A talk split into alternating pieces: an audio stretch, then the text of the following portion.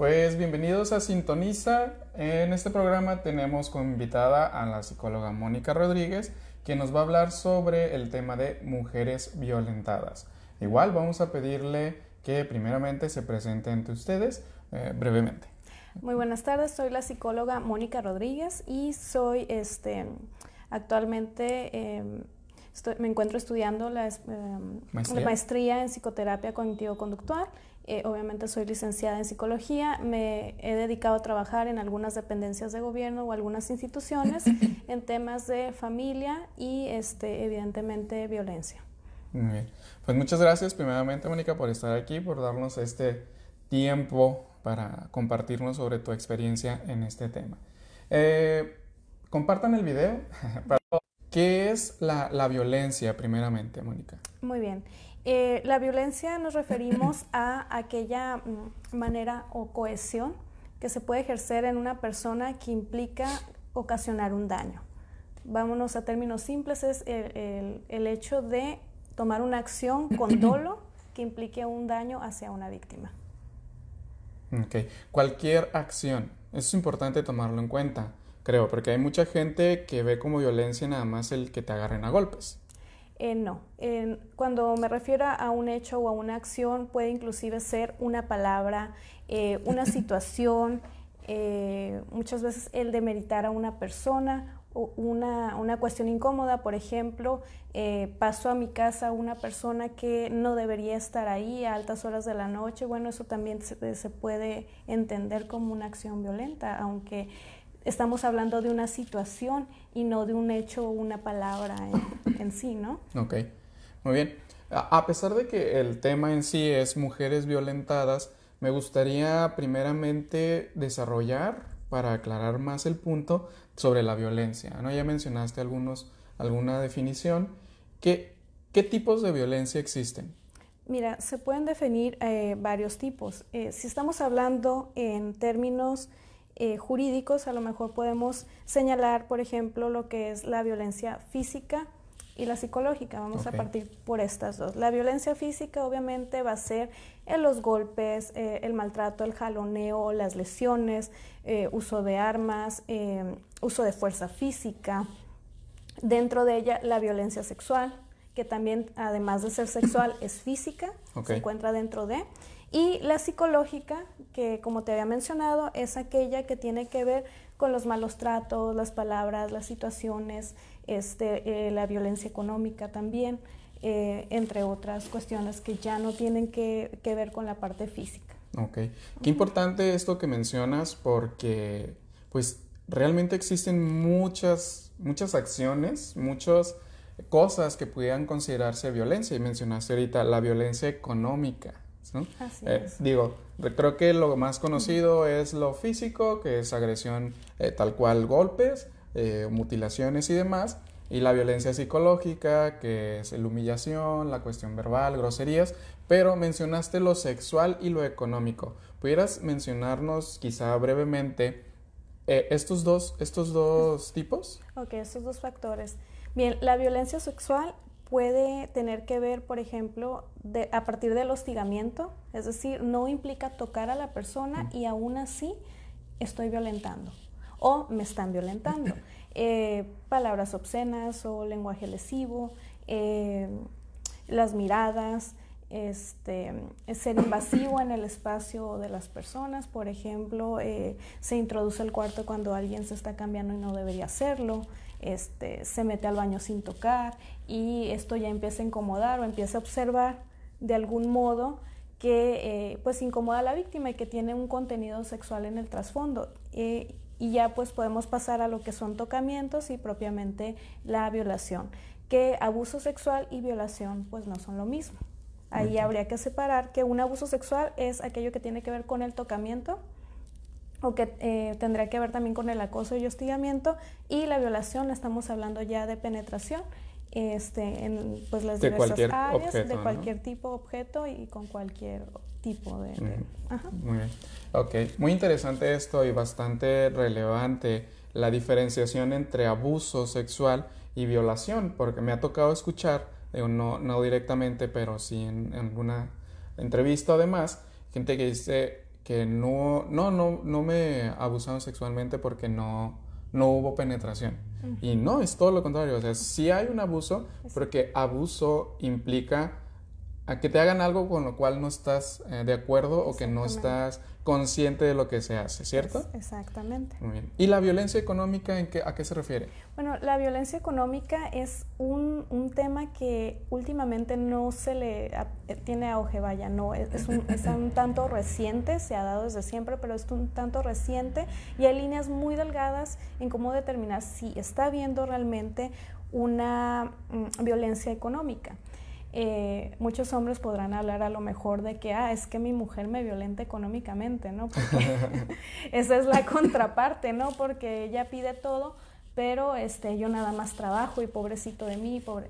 Pero bueno, la otra parte es cuando hay este modelo, digamos, tradicional, que unas generaciones atrás era lo común, el hombre trabajador, la mujer se queda en casa, este, y se hace cargo de los hijos, de la casa, de los labores, etcétera eh, esto puede implicar que em, si en un momento el hombre que es el proveedor decide cortar el suministro de ingresos, eh, ya estamos hablando de una violencia económica, es, es, decir, este, ah, este, no quieres dormir conmigo esta noche, eh, no te voy a dar para la colegiatura del niño mañana, o no te voy a dar para la comida mañana, o este, vaya, no te voy a dar para X o Y cuestión que tiene que ver con algo personal de ella cuando se supone que si están en este modelo eh, funciona así, ¿no? Eh, ella se hace cargo de todo en casa mientras él se hace cargo pues de lo económico. En, ese, en ese caso no podremos hablar de que hay una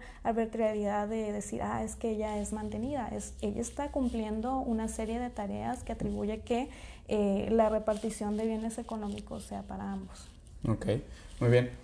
Eh, aprovechando, recuerden que pues todos nuestros invitados son expertos en el tema, entonces vamos a aprovecharnos de ellos, así que vamos a abusar de ellos en este sentido, de pues explotar todo su conocimiento y experiencia.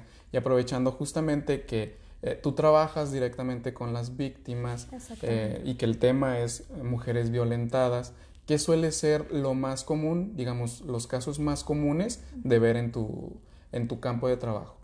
Bueno, anteriormente eh, hacía, podría calcular a lo mejor una década. Sí. Ok.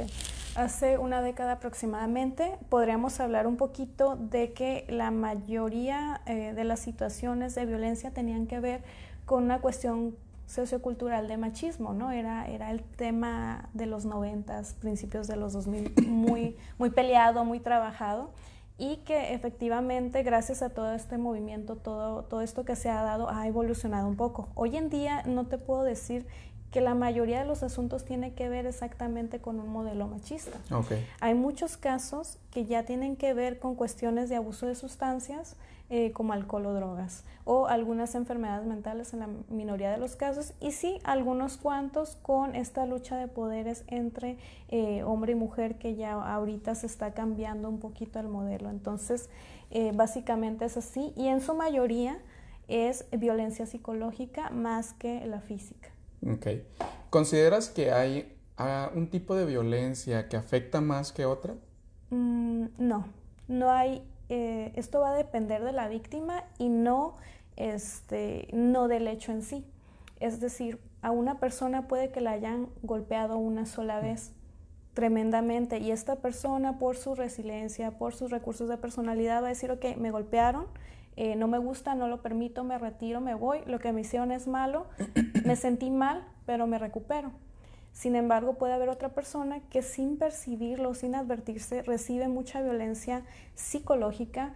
Eh, no me gustó tu comida, este, no te vas a ir con tu hermana, no vas a salir esta vez, no te vistas así, eh, etcétera, etcétera. Te puse el cuerno y con otra más joven. ¿Y qué? Ese tipo de violencia psicológica y que a lo mejor es continua, así como la gota de agua, puede llegar incluso a tener mayores repercusiones. Más aún que eh, el hecho explícito de los golpes. Ahora que si es combinado, obviamente estamos hablando ya de un caso grave.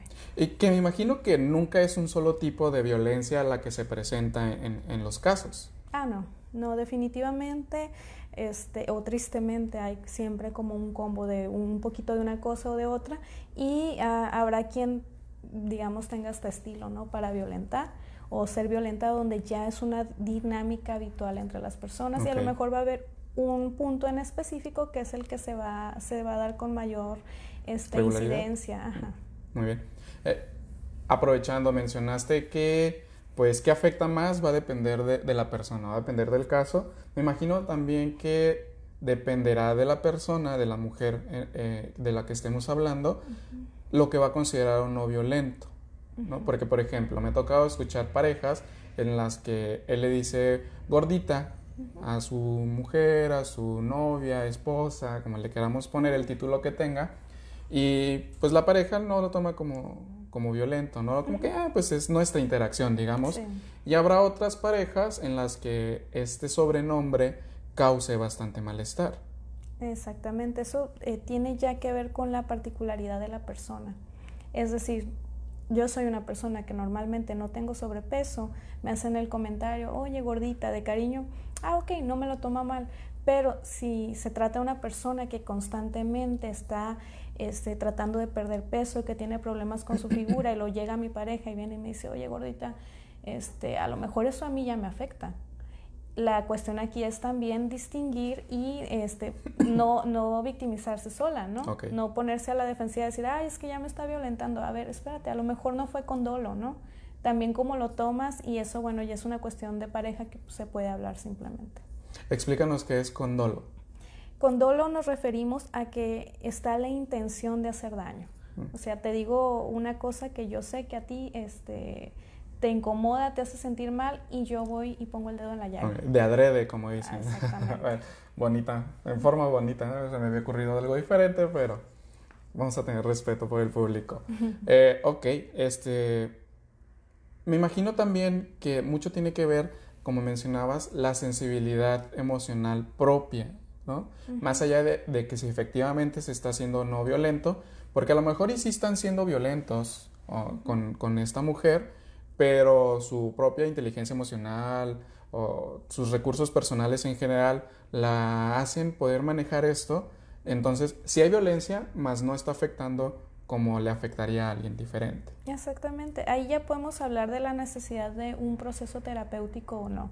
Si la persona tiene la resiliencia, va a funcionar a lo mejor perfectamente y si tiene esa, ese proceso en, darse cuenta, el caer en cuenta, va a saber poner un límite.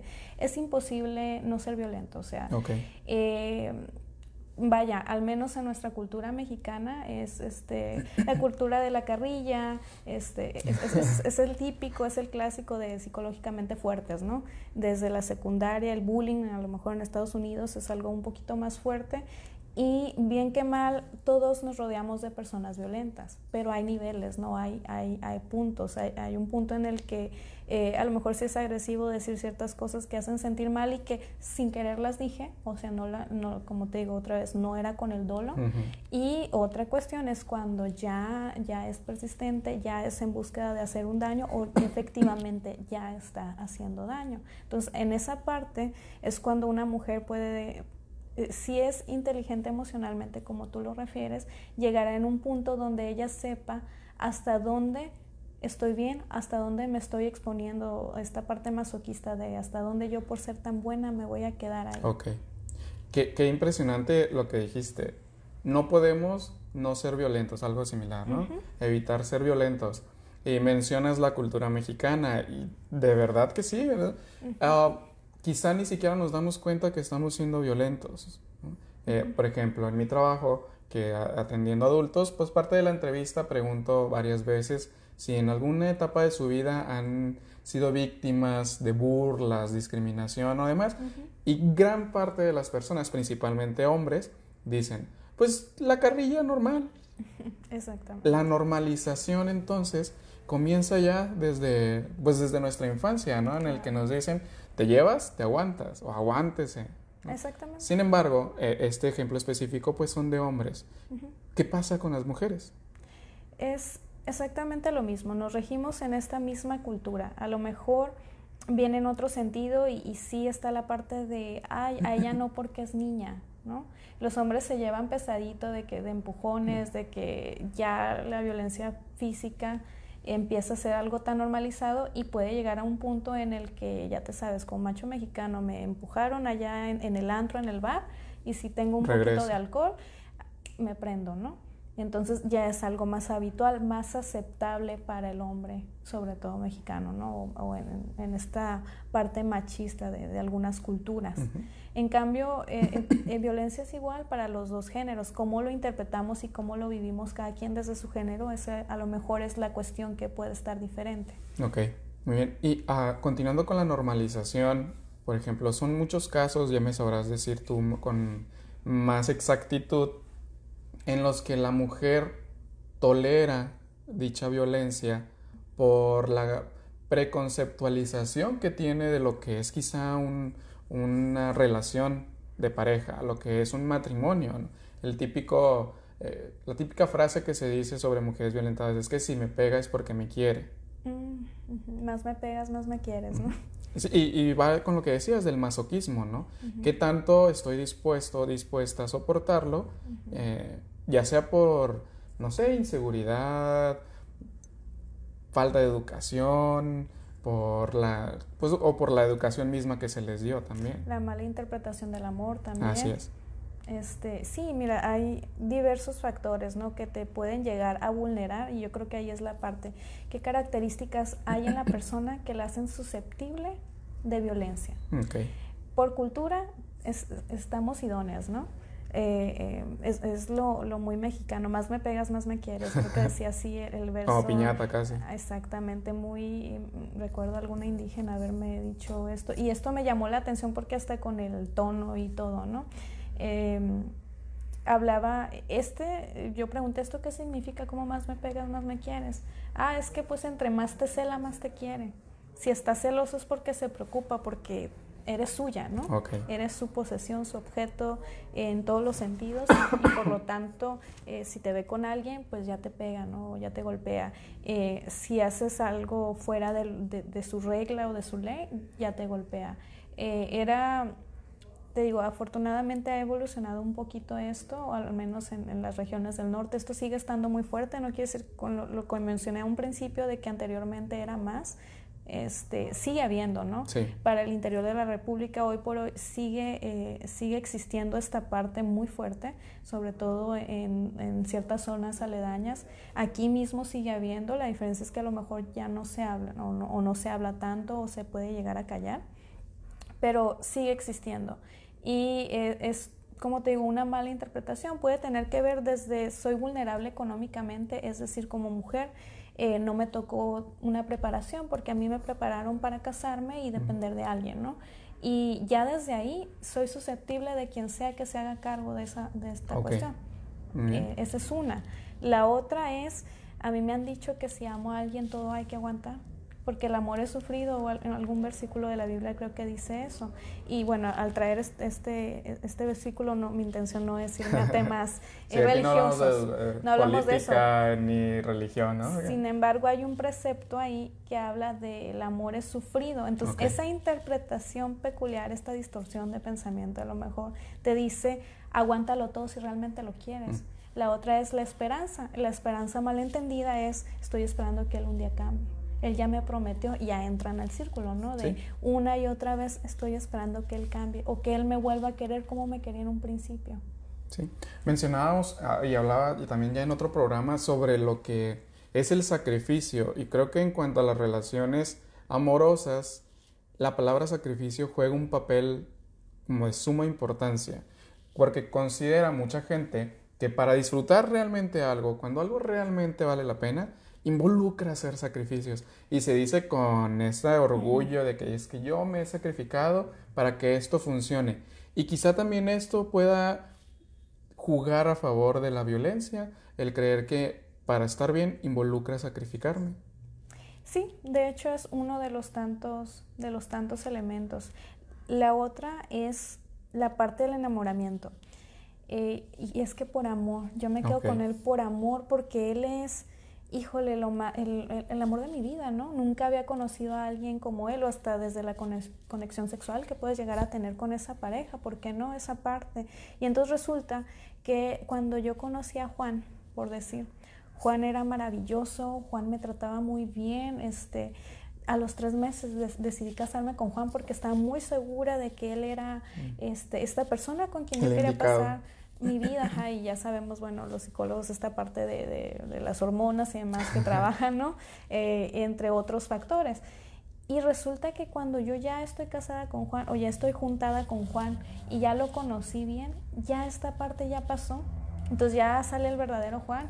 Resulta que el verdadero Juan tenía malos modales, ¿no? Por decir, o mala educación, o unas ideas que no tienen que ver con las mías. Y ya empezamos a chocar. Resulta que a Juan ya le pasó esta parte de la pasión y ahora eh, ya está interesado en alguien más. Ok. Y está conmigo y entonces ya empiezo yo a sufrir y empiezo a sufrir, de repente ya empieza en las discusiones, eh, los celos, oye Juan, ¿por qué viste a fulanita? Y Juan se enoja porque no está celando todo el tiempo. Y hasta que ya de repente Juan se harta y ya pues, le soltó una cacheta ya para que te calles. Y es como, ah, posiblemente la primera vez es impactante. Cuando ya llega a ser constante, incluso se puede hasta normalizar. Y aquí es donde ya están entrando en un círculo vicioso donde ya la violencia puede ser habitual y va a ir subiendo de nivel. o sea, tristemente el amor de Juan como era al principio no se va a recuperar. O sea... Porque nunca fue realmente de esa forma. Exactamente. Aprovechando que mencionaba círculo vicioso, ¿existe algún ciclo de la violencia? Digamos, un, ¿cómo podemos identificar esa primer señal de que puede haber violencia posteriormente? Así es, existe un, eh, sí, exactamente, son tres fases del círculo de la violencia, este, que eh, de estas tres fases podemos hablar eh, de un incidente agudo, que es cuando la violencia es, este, es muy explícita, es evidente, puede llegar a haber golpes, ya puede haber alguna situación.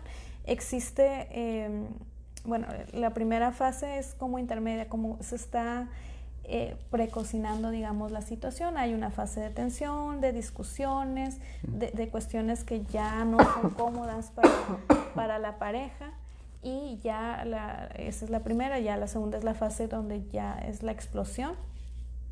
Este, primero es tensión, después es explosión cuando ya el golpe o la agresión es muy directa, muy en contra. Y la última fase que es la luna de miel, que esta luna de miel puede asegurarte que regreses inmediatamente al círculo y te quedes ahí, que es cuando, ay, te pido perdón, ya, por favor, no lo vuelvo a hacer, fue un tonto, discúlpame, y de repente ya estamos bien y ya parece que todo va a estar tranquilamente, duramos así unos 3, 4 meses y otra vez volvemos a lo mismo. Entonces ya estás hablando de estoy atrapándome en el círculo de la violencia. Muy bien. Eh, esto de la, de la luna de miel, pues justamente es el, tratar de reconquistar, vamos a decir, que sí, ya te di tus buenos trancazos, pero perdón, ¿no? Y aquí te traigo estas flores o te traigo, no sé, lo que sea con tal de recuperar, como dijiste, ese, pues ahora sí que reingresar a ese círculo. Exactamente. He escuchado, me ha tocado alguno que otro caso en el que no basta con los golpes y con toda esta violencia, sino de que además viene la culpabilidad. O sea, es que, perdón, pero tú te lo buscaste. Ah, no, sí. Sí, sí.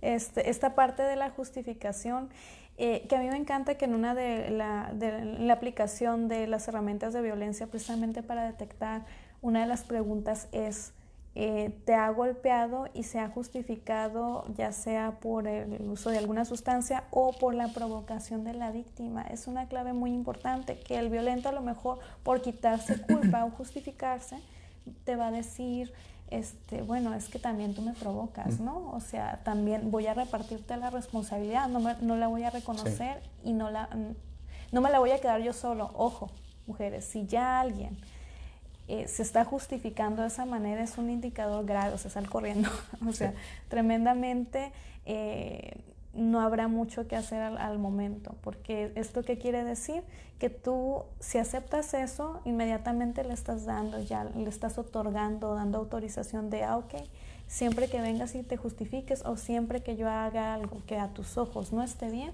es buen motivo para que me violentes y además yo tengo la culpa. Que ahí es cuando ya es más grave, cuando la mujer acepta dicha culpabilidad, ¿no? Así cierto, tienes razón, perdón, yo me lo busqué, o cuando incluso esta justificación va más allá, o sea, que se exterioriza para a la familia de la, de la, esposa, de la novia, de la mujer en general, a los amigos e incluso con el terapeuta, ¿cierto? Eh, a pesar de que otra vez el tema es mujeres violentadas, pues este ciclo me imagino se vive en general en cualquier eh, círculo de violencia, ¿cierto? Eh, sí, aunque em, en esta cuestión, como estamos hablando de la fase de la luna de miel y demás, sí, eh, sí nos vamos un poquito específico hacia la mujer. Eh, sin embargo, los factores sí son muy similares para otro tipo de relaciones donde se puede presentar. Por ejemplo, la violencia padres e hijos, este, la violencia a lo mejor institucional. digo, hay violencia en todas partes, ¿no? En toda, en toda relación puede existir la violencia, pero em, particularmente en la cuestión de pareja, eh, hablando ya de la mujer específicamente, hay ciertos factores que por la relación de confianza, la cercanía y todo lo que se comparte, eh, puede llegar a ser un poquito más fuerte o es un tema más recurrente que, que otros, ¿no? Sí, me parece bastante importante continuar con las muestras la variedad, perdón, que existe en cuanto a la violencia, ¿no? Eh, porque otra vez, ahora sí, dirigido a mujeres. Mujeres, no se esperen a que las golpeen para denunciar la violencia. Porque viene mucho, me viene a la mente un video de Facebook que se toma con gracia, pero que si lo vemos un poquito más allá de, de la moda, pues realmente indica un peligro para ella. No sé si lo has visto, es un video de una boda en el que parten el pastel y la novia le quiere dar a, pastel al novio, pero le juega, ¿no? Como que, ah, sí, ah, no, no, no. Hasta que el novio le tira el pastel y como que se enoja, ¿no? Mm. ¿No lo has visto? Eh, sí, me parece. Sí, ahorita ya lo recuerdo, lo, de tirar el pastel. Este, y tiene muchas reacciones de me, del me divierte y, comentarios graciosos y que incluso le ponen una que otra frase alusiva al video, pero con tono humorístico. Ah, Sin embargo, realmente eso representa un, un, signo muy, muy alarmante de violencia. Sí, efectivamente. De hecho, es la parte donde te digo se normaliza. Hoy, precisamente recordando videos, hoy vi un video acerca de un niño que es su cumpleaños, que el niño tendría unos 6, 5 años, este, va a partir el pastel y en el momento en el que el niño parte el pastel, todo el mundo empieza a mm. embarrarlo de pintura o algo así. Ah, bueno, indignadísima por el video, ¿no? o sea, qué terrible que desde pequeños empiezan a normalizar esto. Y esta es la, eh, esto me lleva a otro punto importante. Eh, personas que se han habituado a la violencia eh, normalizan y buscan parejas violentas de algún modo consciente o inconsciente.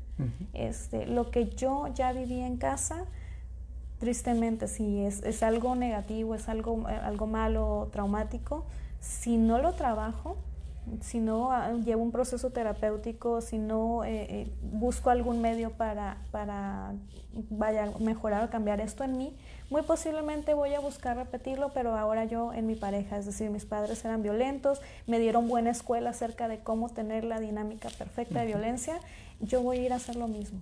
En la mayoría de los casos, no estoy diciendo que ya es una condena, pero sí es un factor muy importante. Muy bien.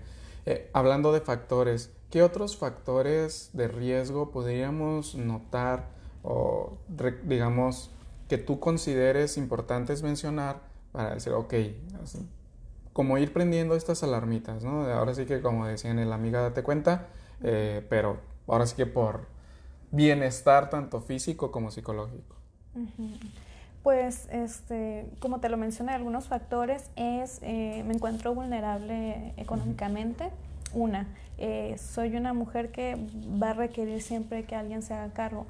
Y no estoy diciendo que el modelo tradicional donde una mujer que desea hacerse cargo de su hogar o de sus hijos esté mal, eso no tiene, eh, vaya, no hay nada malo en eso siempre que sea un acuerdo de pareja. Sin embargo, eh, soy una mujer que estoy acostumbrada a que todo eso se me da y, que, y tengo la creencia de que yo por mí nunca voy a poder, entonces voy a buscar constantemente quien haga esto por mí y esto le da la ventaja a ese alguien. Ese es, es uno, de, uno de los tantos factores. Eh, pero no necesariamente. Otro, eh, como te mencioné, es cuando ya vengo de un eh, círculo violento en mi crianza. O a lo mejor mis papás no eran violentos entre ellos, pero sí eran violentos conmigo. Y entonces mi autoestima es tan baja y yo crecí, y este es otro punto, crecí con una autoestima tan baja que a lo mejor no creo merecer un buen trato. Okay. Y esa es, ese es otro factor que te, pues, te vulnera bastante. Digo, y sería extendernos bastante sobre el tema y, específicamente sobre este punto, ¿no? Pero bueno, en, dentro del universo de la población de mujeres, ¿existe algún sector algún grupo que sea más vulnerable?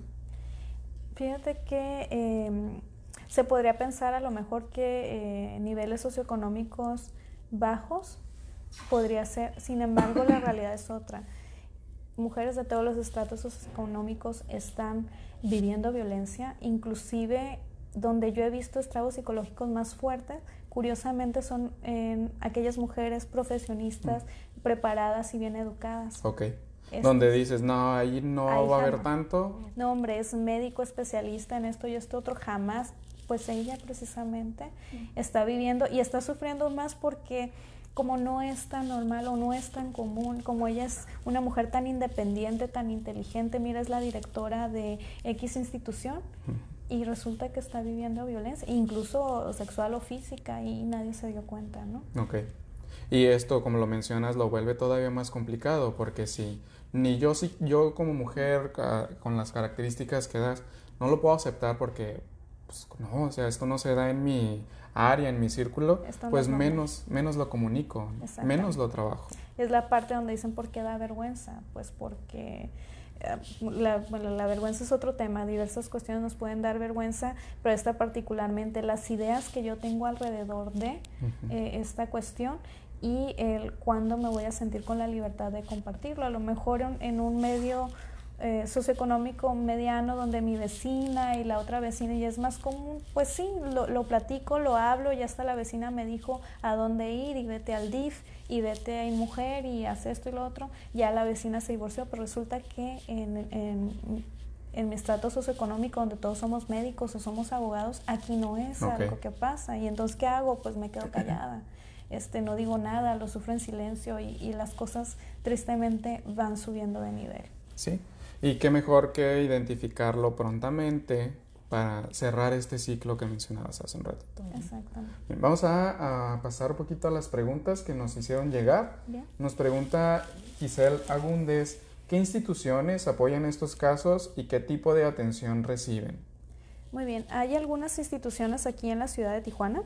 Este, principalmente si tú eres una mujer que ha sufrido violencia y eh, esta violencia llega al nivel de ser ya un delito, o sea, ya hablando de violencia física, eh, sexual o psicológica a un nivel ya elevado, este, o incluso a tus ojos pudiera no ser elevado, eso pues ya se determina en la institución, pero ya hay un evento que pone en riesgo tu vida o tu salud eh, física, psicológica o emocional, puede ya ser motivo de denuncia.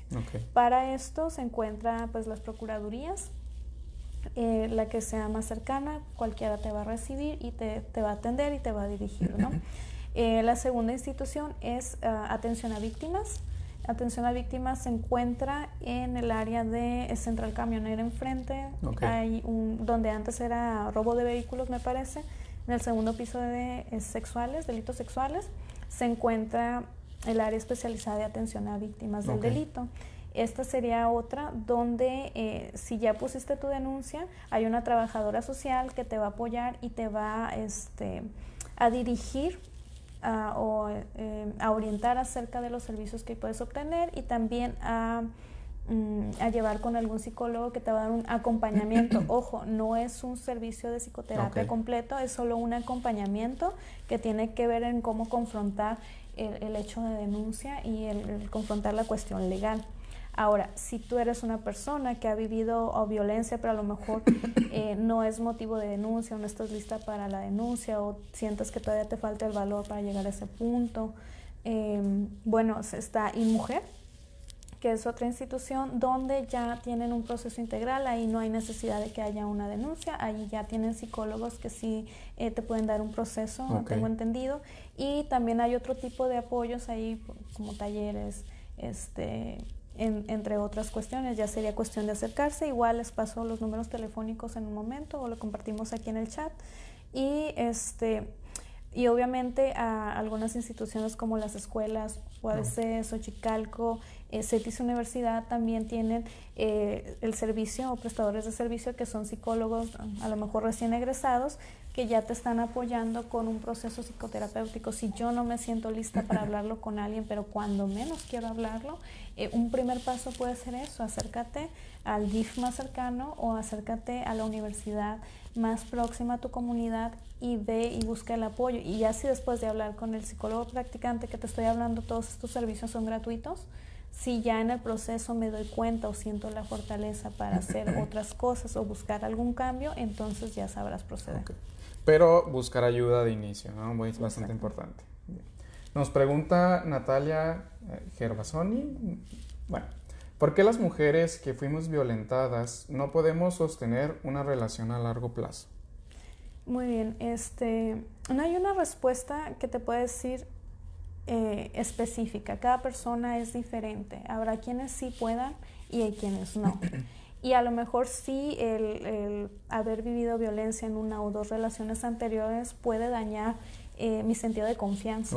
A lo mejor eh, esta persona que no puede mantener una relación a largo plazo eh, está viviendo con este temor o esta desconfianza de voy a terminar así o voy a terminar mal, pero no necesariamente. Habrá otras personas que sí, sí puedan como superar esa parte, a lo mejor con el apoyo de algún proceso terapéutico, a lo mejor fueron muy resilientes y una, tuve una vez un primer novio que sí me lastimó, pero este lo corté, terminamos, quedó por la paz, yo en esa parte y ya mi siguiente pareja a lo mejor no va a ser así.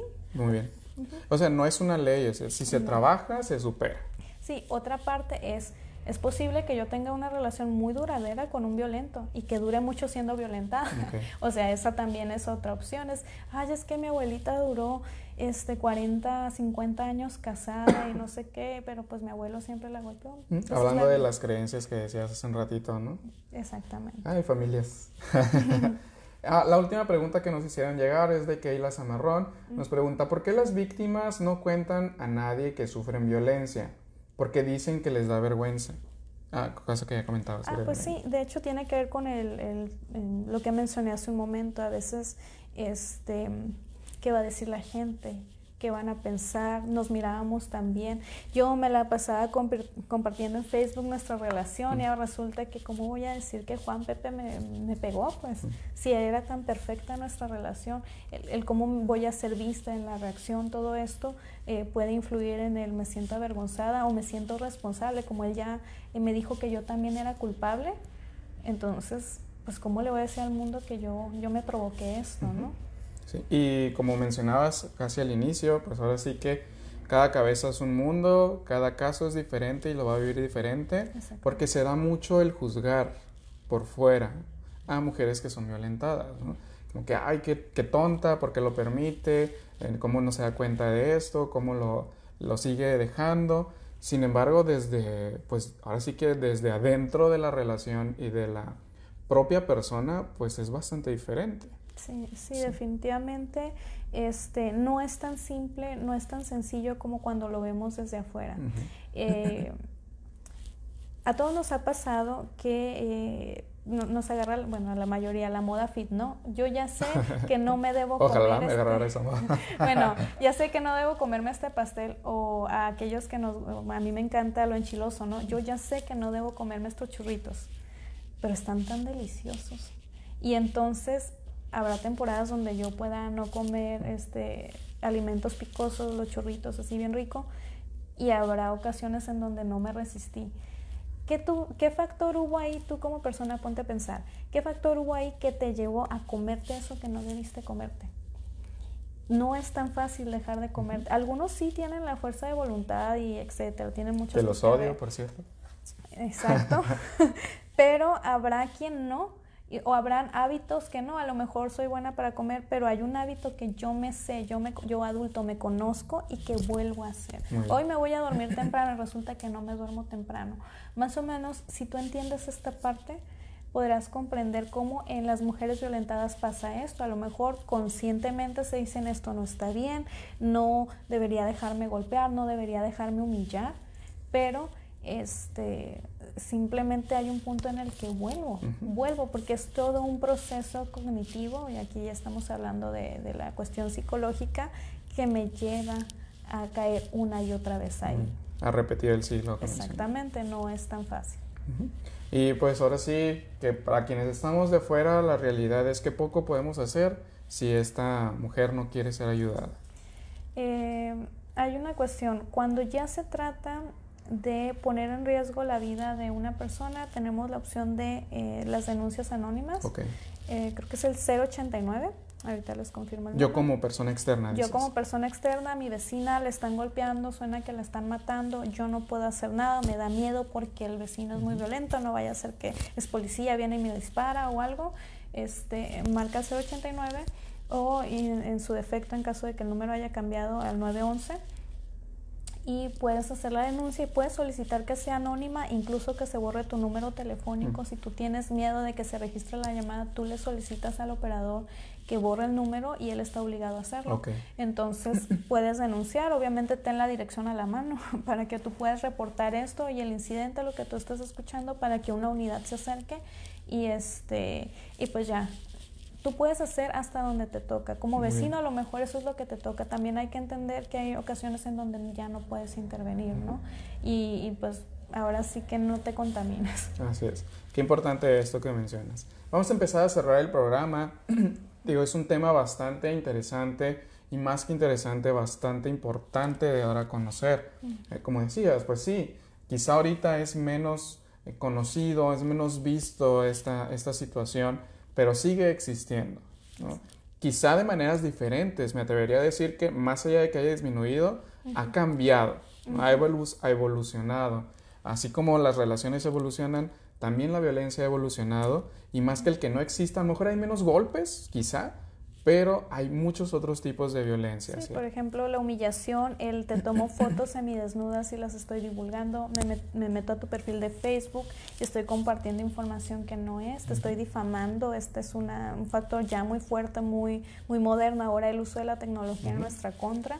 Eh, sí, que ahorita hay un montón de grupos en los, los, quemando infieles y quemando no sé quiénes y viejas no ahorita, lo reviso. sí, y digo, sí, las, las redes sociales, que afortunadamente para eso también sirven, pues se utilizan más para cosas indebidas o para situaciones que ponen en riesgo a otras personas. ¿no? Exactamente, así que ojo, si tu pareja te pide, sabes que, bueno, lo recomendable, ¿no?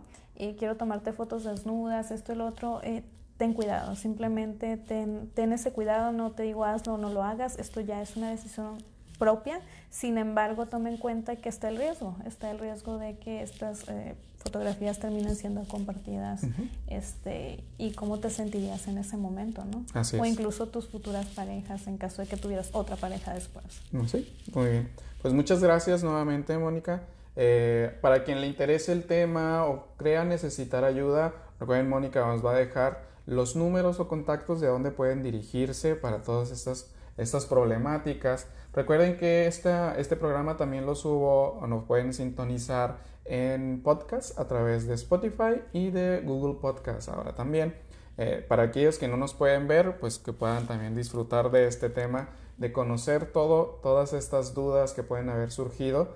Y si surgen más dudas aún después de ver el, el programa, pues con confianza ya saben que nos los pueden hacer llegar y en algún otro momento, ya sea redirigiendo con el profesional a cargo, pues puedan darle solución.